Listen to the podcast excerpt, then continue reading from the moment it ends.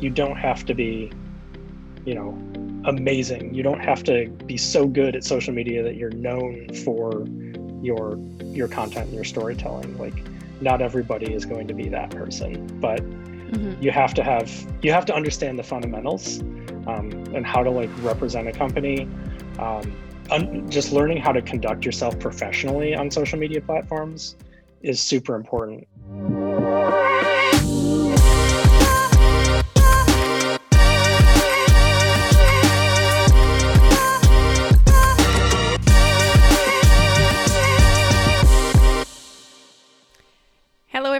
Maghalie here, and welcome to another episode of this sponsorship series on the Fever Talk podcast. I hope you're enjoying the series so far. Um, as you know, this is part two. We're talking about social media. If you haven't listened to the first part on athletes or even the previous episode with specialized social media, I encourage you to do so. Today, we continue in the social media subject, and we have another guest which is my friend Nate from SRAM. And it's interesting because we talk about similar topics that we touched on in the previous episode, but we also explore new perspectives and new ways of seeing things. And additionally, we touch on other topics. Um, we talk about the importance of quality photos, quality content. Is that important or not? We talk about um, the importance of knowing the company's goals because their goals will depend on the stage of the company. Sometimes the goal is to get known, uh, get the company more known, and later maybe it's about educating or maintenance and helping people that already have the products. And so that changes how we should interact on on social media. We also talk about events and the maybe the importance of companies and athletes and events to work together um, we touch a lot of subjects, so I will not take more of your time. I will let you hear the conversation that I had with social media manager from SRAM, Nate Newton. And yeah, if you enjoy this series so far, please let us know. You can send email at maghalie at maghalierochette.com. You can give comments, give reviews, and also if there are questions that we have not answered yet, please let us know. If you're wondering something, a key question or something important that we didn't touch on, please let us know and we will try to address if address it if we can. Thank you for listening and I will catch you after the show. Nate Newton, thank you for being here with me today. I'm really excited to speak with you. Thanks so much for having me. This is this is really fun. Cool. Um, well, you know, just to give you a little bit of a background, what I'm trying to do here is really to see, um, and specifically in this interview, like what is the role of social media in sponsorship and how has it changed the landscape of sponsorship since it has arrived a few years ago?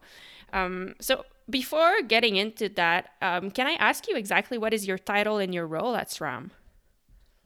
Sure. So I'm part of the the SRAM Road marketing team. Um, my title is the Road Brand Content Specialist. Okay. So, uh, part of the brand team, I you know write a lot of the articles on SRAM.com, make sure that you know all the, the marketing copy or all the website copy is correct, and then also run the SRAM Road social media channels. So, uh, you know, making all the posts, selecting the photos, writing the the captions. If you've interacted with SRAM Road uh, on social media in the last three years, you've probably been talking to me. Uh, we, we just added another person to the team, but uh, for, for a while it's been me. Okay, cool. Um, and I guess like, so from the previous conversations and interviews I've done on the subject, what I'm, what it seems to be happening since social media has I mean, since the last few years, I guess, in sponsorship, is it looks like social media has been one of the key factors in opening the door to different kind of people and and not just athletes to have access to relationship with brands and to be able to be supported and yeah have that relationship with brands. Whereas before it was i mean almost only athletes who had a platform and who had uh, coverage in magazines and stuff. So only like top athletes could have those kind of relationships with br- cycling brands. But it seems like now because of social me- social media a lot of different people also have a platform. Um, so I don't know if you do you agree with that, and and what do you think is the role, I guess, of social media and sponsorship? Yeah, I think I mean social media really has changed a lot about how we think about marketing and how we connect with the people that ride our product or that we want to ride our product, uh, and how they connect with with the athletes they watch too. It, it's it's really been a fundamental change. I think we've always kind of thought of ourselves and tried to position ourselves as a very accessible human brand. Um, but it's it's easier to make that connection with with riders on social media, much easier than it was before. And it has, yeah, it's changed how we communicate. It's changed uh, to a certain extent our expectations of our athletes. Mm-hmm.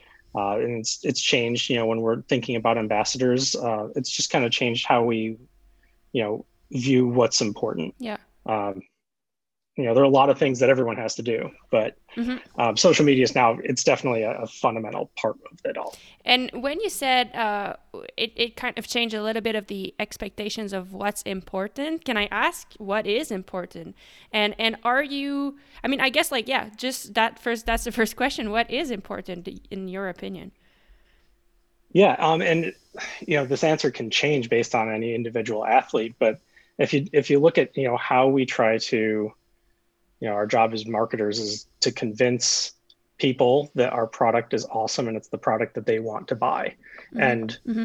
you know professional athletes like yourself have always been a part of that um, traditionally it was more it was a very straightforward path right like we want the best athletes to ride our stuff part of that is they can give us really detailed feedback on how it performs mm-hmm. make suggestions mm-hmm. but the other part is you know when you win a race and you throw your hands in the air on a sunday we can then put that photo up on monday and, and sell our bikes because look our athlete just won yeah yeah uh, that's still super important to a lot of people uh, and and like it's always so exciting when one of our athletes wins but you know the the win on Sunday sell on Monday mentality is not the only way to connect with people or sell product now. Um, people are just as emotionally invested in athletes that tell great stories yeah, yeah. Um, and are able to like bring people into their lives and show off their personalities and, and what they do so winning is is a huge thing performing well is still a huge thing but with social media it's no longer the only thing mm-hmm.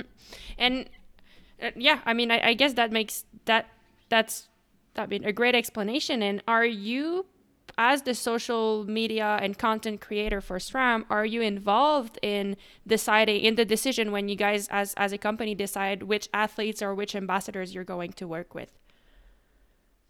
Somewhat, yeah. Um, really, my position, you know, I'm working. I'm not the decision maker, but I'm part of the process for for ambassadors and athletes, which are really, you know, they're coming from separate parts of our company, but they both at some point, you know, flow through what what we're doing in brand. So um, mm-hmm.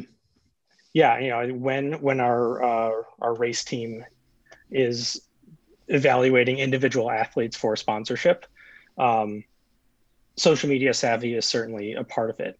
Um, you know, someone who is capable of winning a World Cup, like you, it's not the only thing. Like we'll we'll happily sign someone who has a baseline competence in social media, but is absolutely at the top of their sport.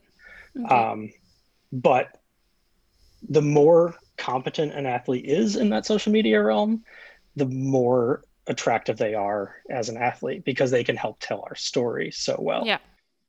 So yeah, it's it's not it's not a requirement, but it's a really really nice bonus if we know they'll represent us effectively. Hmm. Yeah, that makes sense. And then when you talk about um, social media skills, I guess like when when you look at athletes and how how I guess, effective they are on social media. What exactly are you looking at? What's important? Is it the number of followers? Is maybe, is it like, is the engagement with people important? Like, what is important for for you guys as a company? Uh, it's a lot of different things that can be factors, and we might weight them differently depending on the athlete. I think, you know, obviously, if if a professional is sponsored by SRAM and they're riding our product, you know, we do want to make sure they are at least talking about us a few times a month mm-hmm. on social media. Um, but at the same time, we also want to make sure that's authentic, right? Um, somebody tagging us in every single Instagram post they make, even if there isn't a bike with SRAM on it in the photo, isn't necessarily helpful. Yeah. Because um, then it looks like they're just checking boxes for a sponsor. Um, you know, we really only want to be mentioned if it's authentic and if it's relevant, hmm. you know, to to bikes. Yeah. Um, beyond that, you know, whether whether they have a big following is certainly a, a one aspect of it. You know, if we're looking at ambassadors, sometimes a you know an ambassador who's not actually endemic to the bike world, but has a huge number of followers is really helpful because, you know, if someone is, you know, an IndyCar driver um, and they have millions of followers, being able to show those followers someone having fun on a bike is really really valuable. It, mm-hmm. it spreads the word of, of bikes to a, a broader audience. Yeah. Um, if we're talking about people who are really a big part of the bike world, like a lot of followers is good, um, but it's definitely not a requirement. We have a lot of ambassadors who have relatively small social media followings, but they're phenomenal ambassadors because they're considered key members of their local community. Yeah. And when they are on social media, they're super effective at telling their story okay. and telling SRAM's story. Hmm. Uh, so yeah, there are a ton of factors. If someone has a tiny following, but we just love the way they present themselves and interact on social media, like that's great. If they have a huge following and they're just professional, like that's also great too. Hmm. Um, there's no one thing that somebody has to do yeah. to like be the ideal ambassador or athlete for us. Yeah, no, that makes sense. I guess is it is it maybe um, I, I it, a few questions popped to my mind, but from what you just said, is it is the goal kind of to be try to be a signal through all the noise of social media and if people are able to do that i guess i guess it's it's relevant. Yeah i think yeah definitely. Like you want something that an athlete or ambassador produces to be compelling enough that people stop and pay attention. Yeah. um, and that can be done in a whole lot of different ways but we generally find it's easiest if that athlete is just you know being themselves speaking authentically um, and so like you know you i know you've talked you've told some really great stories about your, your gearing selection throughout the cyclocross season last year.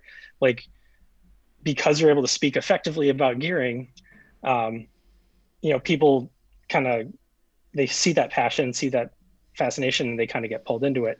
Um, there are a ton of professional athletes who are so good at riding their bikes but like they they're not necessarily terribly interested in like what gear range is on their bike on that particular day and that's fine too. Mm-hmm. like they're still great athletes they're still great ambassadors.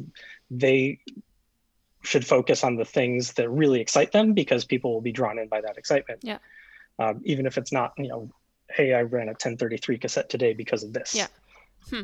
interesting. And and I, a few times um, in the last couple minutes, you've been mentioning athletes and ambassadors, which I believe are two different categories. And I'm wondering if you can demystify the difference between that and where is the place of influencers in, in there? Like, what do you think about influencers and, and do they fit in one of those categories or is it completely different?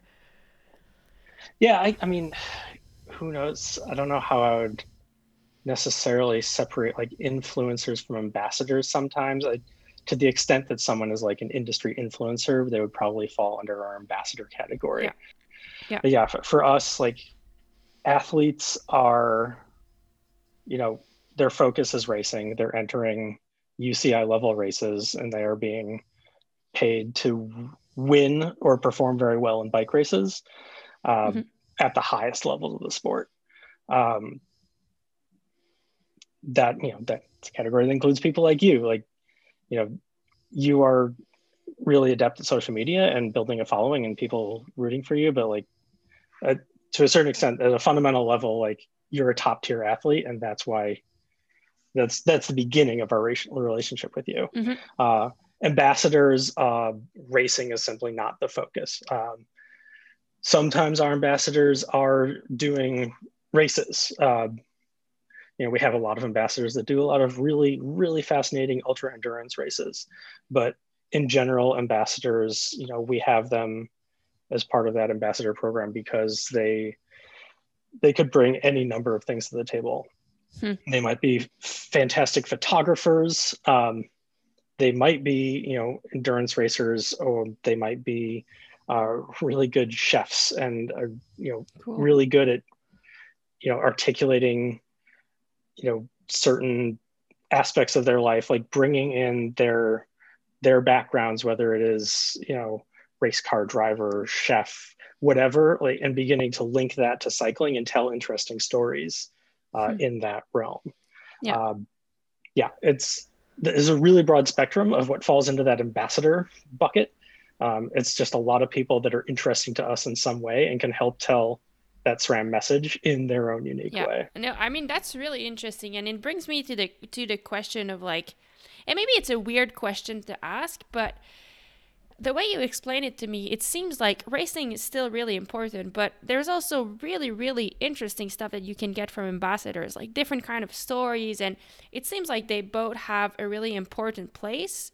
And so, I, I mean, don't feel free to not even answer that question, but like as a cycling company, like is there one type of content that is better than the other? Like for example winning a race versus like telling a really cool story of a bike packing trip or or something like that. And then and that's where that's a question where that's weird to ask is are they paid differently you know? Because if they have a similar importance is it like since ambassadors are kind of newer to the realm of sponsorship is there already a budget budget for that? Is there already like money going to ambassadors? Like how does that work? If if you're comfortable answering because that's like a question i hadn't planned on answering on asking. Yeah and, and i mean there there is like a huge huge range okay. right? Like okay. you know some people are it's as simple as them approaching us and saying hey i want to do this project and i'd like to do it on a SRAM drivetrain and in exchange for that drivetrain, I'll write an article about this project when I'm done. Yeah. Um, that's at one end of the spectrum. And then, of course, the other end of the budgetary spectrum is like a world tour team that is going to be racing the Tour de France. Um, mm-hmm. And so there are a million different, you know, gradations in between those two things. Um, and yeah, so like it, a lot of it comes down to the individual. Like, you know, what is their reach? what are the projects we might have planned for them you know how active are they um, and so yeah it, it can go from sure we'll give you a group to you know we'll compensate you in this amount of product per year to you know you're getting a paycheck uh, plus mm-hmm. product and support et cetera so yeah that's it's a difficult question to answer because there are almost a million different possible variations uh, in yeah. in that whole spectrum right? Yeah. But it does it does it does answer the question. Like it's cool to see first that there are opportunities for people that are not just racing. It's cool to see that racing is still important. But at the same time i also think that i mean from what you're saying it's i guess like also a necessary category because athletes if they're trying to win, they also can't go on all of these adventures. I mean, at some point, like something's got to give. So if you're an athlete trying to win all the the World Cup or World Championships, maybe you can do one adventure trip per year, but you can't be doing like all of these really cool trips around the world because then your performance will like hurt from that. So I guess as a as a company having both is really key. Yeah, like do your thing and do it well. Like you can go race World Cups and we'll have Nico Cabrera and Chaz Christensen do the transcontinental race. Yeah. Like I, that's not going to fit into your schedule, but you know, that's what, what ambassadors are great at doing. Yeah. Um, one thing I will mention because you kind of touched on this, but I think one of the the big reasons that we you know racing is no longer the only thing is that we no longer only make product for racing. Mm. Uh, you know, when I got my first road bike 20-ish years ago, like I had a 5339 chainring and an 1123 cassette because it was basically the only option. Yeah. Um, now, like the gearing that is required to win a professional race doesn't necessarily have a whole lot in common with the gearing I want yeah. to use to ride up mountains because I'm definitely not a world tour level cyclist, uh, not even a Cat One. Like, and so like the big change over the last 10 years has been us developing a lot of product that is really focused at casual, hmm. um, not casual, but like non-racing focused riders. Yeah. And so there's now this whole group of people who, you know, using races to tell the story of our product isn't interesting to them because that's not on their mind. And the product that those people are using is not relevant to their interests. Hmm. And so, yeah, the, like if you look at our social media feed, we we always make sure to have a really b- good blend of like some racing content for those of us who love racing, some non-racing content, you know, some stories, some just like basic like product stuff. Um, there are a lot of different things you have to talk about in a social media feed hmm. um, because not everyone is going to be interested in everything and racing is no longer everything. Yep. No, that's a really interesting point. And I think you mentioned earlier, like people being emotionally invested in what you're talking about. And I guess being relatable is one is really is really important. So yeah, as you said, racing is not the only thing. And have you noticed like are you able to tell what type of content works best? You know, like is it I I don't know like I find, you know, it's maybe it's stupid, but I find like if I post a bike photo, it always works so well. But then I'm like, I can't always post a bike photo, you know? Like bike leaning on everything would probably be awesome. But then like that doesn't really tell the story of who I am and does it maybe not doesn't encourage people to I don't know, like cheer for me or something something like that. So like what do you think? Have you noticed like something works best, like stories versus racing versus like product photos? Yeah, I, you know, I don't know if it's just the audience we've cultivated, but yes, we know exactly what works best, which is close up photos of really nice bikes with no human beings in the photos at all. but like that is super boring. You know, we do one Instagram post a day, 365 days a year. Yeah. And I would go out of my mind if we only posted close up photos of bicycles and bicycle parts. Yeah. So yeah, you, you do have to like you have to balance like, okay, here are the things we know will get a huge number of eyeballs on them and a ton of likes um, with the stories we actually want to tell. Mm-hmm. Um, and so yeah, I think there's there's a certain amount of you know we want to give our audience what I want what they want. We make gorgeous bicycle products, like it's our whole reason for existing. Mm-hmm. Um, but we really do want to balance that out with with really good photos and videos of our athletes doing cool stuff, our ambassadors doing cool stuff, people telling great stories, you know, being in amazing locations, stuff like that. Mm-hmm. It, it has to be a balance. Yeah, I guess the thing that will excite someone to actually go out and ride their bike and not just look at it, maybe. Yeah. Yep.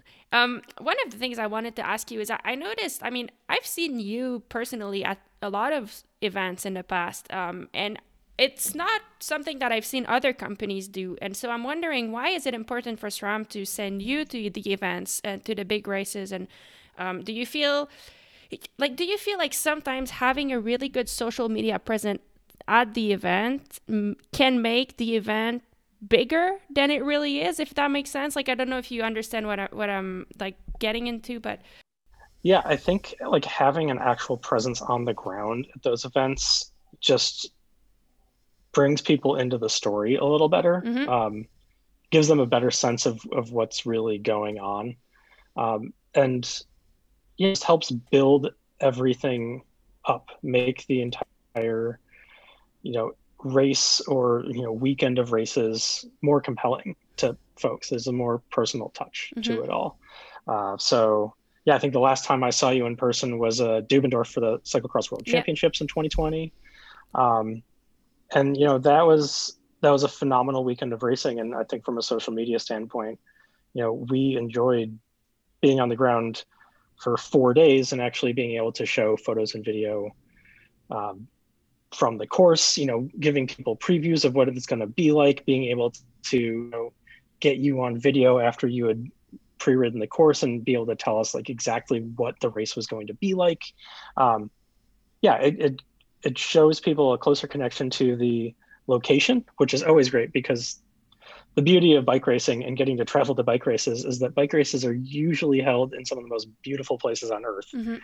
And you get to be there and you get to show it off to our audience who can't be there. Um, and then, yeah, you can create a closer connection to the location, the race, and the athletes by actually being on the ground. Mm-hmm. Um, you know, we, we work with some really incredible photographers.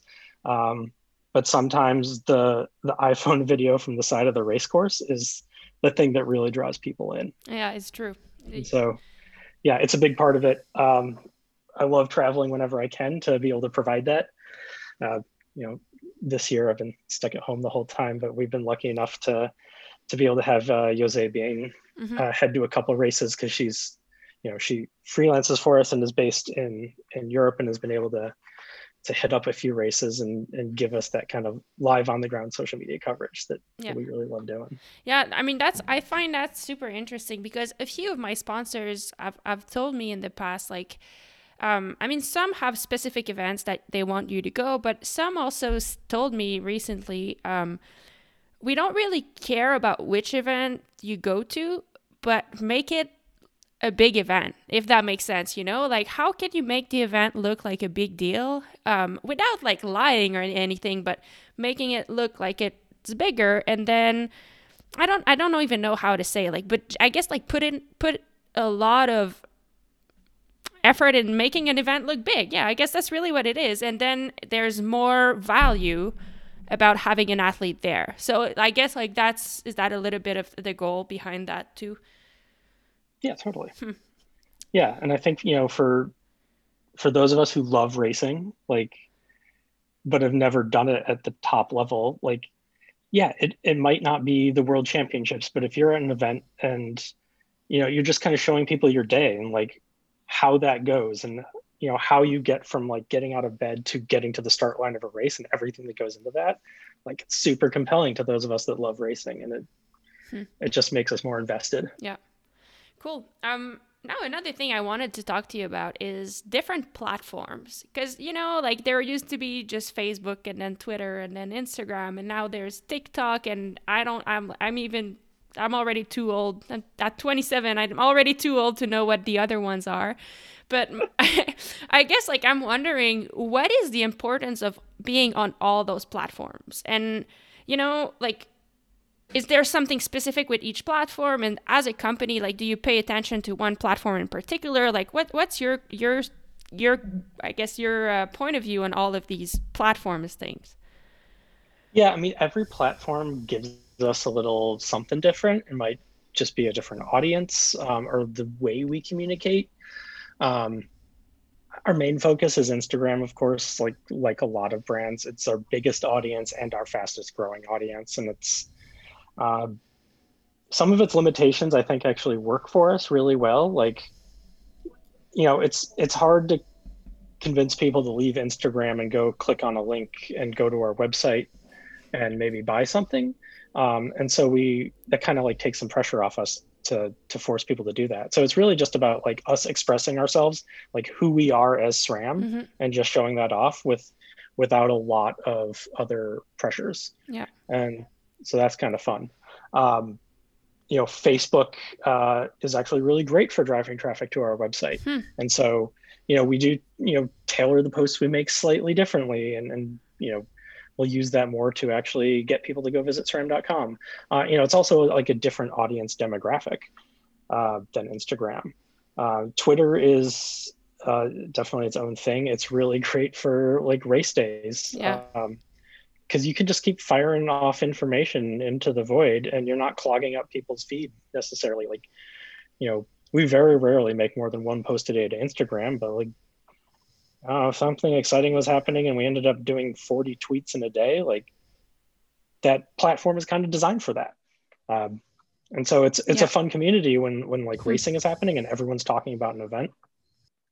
Um, so yeah, we approach each platform a little differently, uh, and we do kind of like stick to those, right? Because um, it's kind of you know it's the right like age demographics for the people who are buying drop bar bikes um, and we we want to be able to speak authentically on our platforms mm-hmm. so like yeah i think we have a tiktok account that we've never used because it doesn't necessarily feel like the right place for us to be trying to sell bike parts right now yeah um not not that we're uh, opposed to it. But yeah there are a lot of newer platforms where you do have to like be able to speak in the right voice for that platform. And so we've like explored it but not dipped our toes in yet. Okay. And you mentioned like uh, transferring traffic directly from instagram uh, versus for facebook. And i'm curious like do you as a company do you see an actual return from social media? And for example like especially through athletes you know? So for example if there's a launch and athletes are involved in like making it big or like building the hype or you know like anything like I guess that an athlete or an ambassador could do, do you see an actual return for for SRAM, um, or is it more a return in terms of creating content for you to have to put on your social media? Like how does it translate? Yeah, uh, we're in a, a somewhat unique position in that we don't really sell a lot of product on our website, right? Mm-hmm. Um, you know, we sell some things. Uh, but generally, if you want to buy a SRAM or a Zipp or a Quarq RockShox product, we want you to go to your local bike shop and support your local bike shop. So that means there's yeah, there's not this like direct funnel where we can like see what everything's doing and have it lead directly to you know an analysis of like the number of dollars that got people to spend on our website. Yeah. Um, but what you know definitely what we can do is you know and we have you know an analytics team um, that gathers this data is we can certainly see like how many people saw anything that somebody did you know where we were involved whether we were tagged or whether it's one of our own posts or whatever and so yeah we we do we track you know that sort of return on investment just like how people that we work with are in terms of promoting us, how frequently they do it, mm-hmm. how many eyeballs um, actually see that uh, content they've made, um, and so we can we can kind of measure we can measure value in a lot of ways, even though we're not necessarily tying that value directly to like dollars sold on our website. Yeah. No, that's interesting, and and I, I love that you talk about the local bike shops because again, like it, it shows that there are many different ways to be relevant. Many, like as you said, someone who's really invested in their community might draw a lot of people to their local bike shop. So it's interesting to hear that. Um, kind of bringing us back to what you said earlier in the conversation, but you mentioned at some point that you know you were talking about what's important for what are you looking for uh, from an athlete when they're they post on social media, and you you mentioned like I don't we don't just want to be like tagged or mentioned in every photo just because it checks a box. Um so I guess like that's that's kind of a weird question, but is it also interesting for you to be mentioned by everyone? You know, like I remember I did an Instagram takeover with SRAM at some point and I I was like it was crazy how many times you guys get mentioned like through stories or just posts and I was like, "Oh my god." Um how is that important for you as a company? Like, is it more annoying than good, or is it actually good? Does it bring people? Like, what is your take on that? Yeah, it's really good. I mean, we're we're a company, but we're all just a bunch of people who really love the company we work for and mm-hmm. love the parts we make, and we love seeing people excited about riding SRAM parts out there. So, yeah, like we get tagged in like um, between 150 and 200 Instagram posts a day, hmm. and there are probably another 40 or 50 people tagging us in a story, and it's it's super exciting to be able to go see what people are doing with our stuff and interact with them, and you know leave a like and a short comment. Um, yeah, you know it it builds a really good community because we we want our riders to feel like they're they're a part of that community. Yeah.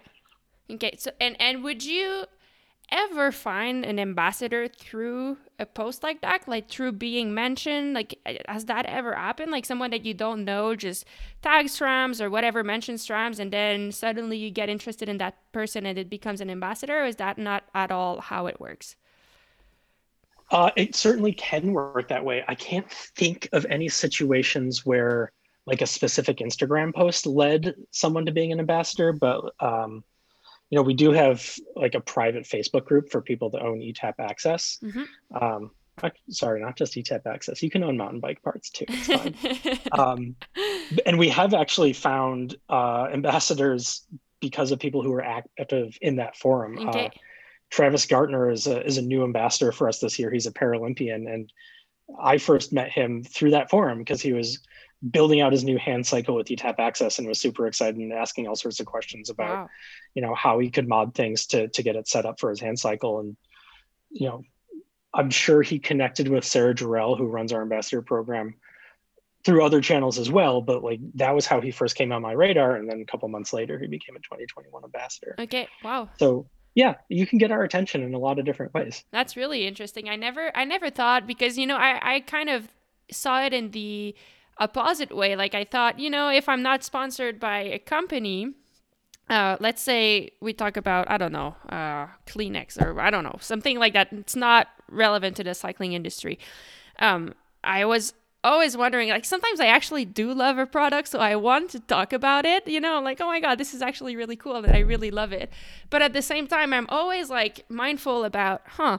If I do that, am I like, in your opinion, does that could that like steal quote unquote steal the job of like someone who you know let's say we're talking about yogurt uh, if i always talk about that yogurt that i love does it quote unquote steal the job of someone who is paid to promote the yogurt like a nutritionist or something. You know? Do you know what i mean? Yeah. Um yeah like i, I don't think so. Like i know on my personal instagram like if i'm putting a photo up and it happens to show you know a product i'll often tag the company um, just because like i know the humans on the other side who are like seeing that we tag them will probably get a little lift out of like seeing someone excited about their thing.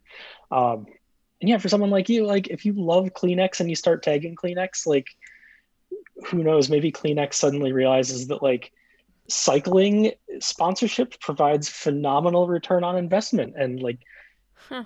you know the more non-endemic sponsors we have in the cycling world the better it is for all of us right? So yeah. like yeah there's, there's an element of like hey this could be an opportunity down the road. And then there's just an element of like if you're excited about something show the world that you're excited about something because it's going to make someone happy hmm. somewhere in that chain. Yeah i mean thank you for sharing that perspective because i've never really seen it this way. I, I guess i saw it as a and maybe it's wrong but i guess I, I had never realized that like for yeah for you who is working on that social media handle all day when you see something like something nice it just make it does make you happy and that's cool. And I, the way i was coming from was like all right like if all of these people keep tagging like these cycling companies does that mean that as athlete we're not relevant anymore like but i love how you explain it it's just um I, it, it changes my perspective. So thank you for sharing. um, I guess last thing that I wanted to ask you is, I guess your advice. So let's say like there's a young athlete coming up in a sport. Um, what kind of advice would you give him or her? Do you think it's more important to focus on social media skill? Do you think like it's important to focus on storytelling, on athletic pursuit, results? Like, I mean, we we've covered all of these things already, but for your, your opinion, like someone who's interested in being part of the cycling industry, uh, what do you think are some important skills that they should work on? Yeah, it's a really good question, and I think like if you're looking to become a professional cyclist, like you know far more than I do, like the focus and determination and sacrifice that requires, uh, and that's got to be your primary focus. But you have to factor in a certain level of like baseline ability to understand the social media landscape. Mm-hmm. So yeah, and you know, if you're a promising junior and you're and you're looking to make those steps up, like un, just learning how to conduct yourself professionally on social media platforms is super important. You don't have to be, you know, amazing. You don't have to be so good at social media that you're known for your your content and your storytelling. Not everybody is going to be that person, mm-hmm. but you have to have you have to understand the fundamentals um, and how to like represent a company um, and just yeah be baseline professional like mm-hmm. you know you don't need to learn how to like shoot amazing photos but at least like understand how to operate your phone yeah. camera a little bit um, and just you know make sure you're getting you know your tone right in your captions um, making sure to like you know speak professionally yeah. um, about about the products you're using mm-hmm. Um, no, I, I think that's a great yeah. advice. And sorry, but I thought this was the last question, but it, you opened up to more, just one more. And I guess when you talked about phone, uh, photo quality, like, is that something that is important for you guys? I mean, you said it, like, it doesn't have to be professional, but at least like somewhat good. Um, yeah, like, how important is that? Like, is it you know, it, does it lose its authenticity if someone only has professional photos, or is that actually a good thing? Uh, it can be a good thing. I mean, everyone's you know audience is a little different, and I think everyone probably understands their own personal audience best. Um, yeah, I'm you know as someone who runs a you know account for SRAM, like we we kind of made that decision a couple years ago to really only have professional photography on our feed mm-hmm. um, because I think you know when you have that many followers, when you're one of the larger brands in the cycling industry, like that's the expectation, yep. right? Um, but you know, if you're not a, a giant cycling brand, like yeah, that telling the story becomes the most important thing. Yeah, so just, I guess just be be interesting. Yeah, so um, I trumps everything else. I guess sometimes like a not professional photo more often could be more beneficial than one professional photo every month. Yeah. Yeah. Okay. Cool. Yeah. Thank you. And uh, I guess like maybe uh, sorry, I I just opened up another question, but that one is kind of simple. Um, it's just an opening, but I mean, social media. You've said it. It completely changed the landscape of the cycling world and the sponsorship uh, world. What what will come next? Like, where do you see it's going? Is social media here to stay, uh, or or is it going to change again? Yeah, I mean, there's probably just always going to be changes, right? And like, I I don't know where it's going to go. I love, you know, a lot of the the ways that kind of the the the current big social media platforms have added features and adapted. Um, I think, you know, for for us, um, it's really critical to, you know, we're kind of at this point where we released eTap AXS a couple years ago, and the number of people out there riding our stuff exploded. Mm-hmm. Um, and so now you know we have this new customer base and so we need to use whatever we can to like communicate relevant information to them. Mm-hmm. um, you know for a long time you know what we've been doing has been about like making sure people are aware of SRAM and then you know convincing them to buy SRAM. And now we have a lot of people who who did make that choice to buy SRAM and that's super exciting. And so now we need to you know spend more time telling people you know how to get the most out of their product and how to maintain it well and you know make sure they have all the relevant information so that they're replacing their chain on time and replacing their brake pads on time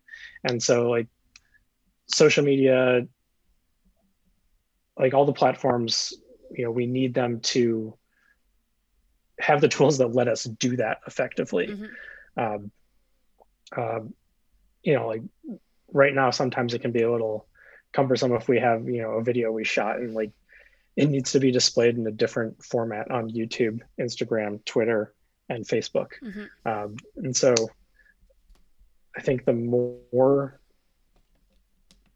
the more that we can help like break down some of the barriers keeping people from that information, the like the better it'll be. Mm-hmm. And I don't totally know how that's going to happen yet. Yeah. But I hope it does. Cool. Well, thank you so much, Nate. I really appreciate your time. Thanks for sharing your expertise with us and and your your yeah your experience, your perspective. Um, it's really interesting. So thank you. Thanks so much for having me on. I really appreciate it.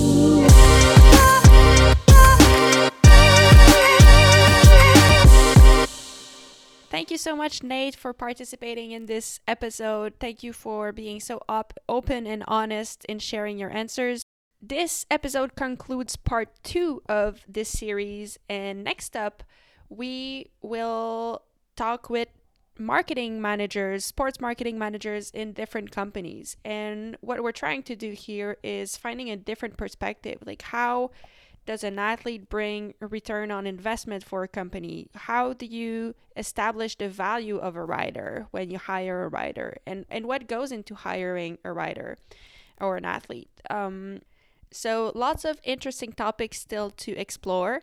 I hope you enjoyed this episode. I hope you enjoyed this series. If you do, as I said, please leave, leave us a, leave us a comment or anything or share with your friends. And before leaving you today, I would like to give you an excerpt from our next episode. So here you go. Thanks for listening, and uh, we'll see you next time. On one hand, it's so far beyond anything that like a normal rider could imagine, right? Like, you know, I see some of these World Cup courses on the mountain bike, and I'm like, I could not even ride that. Like, but at the same time, you can kind of highlight how aspirational that can be, and then you are able to highlight that you're also just normal folks. Like, you have shitty days on the bike. Like, there is the marketing value, I guess, behind humanizing World Cup athletes and then therefore making it aspirational.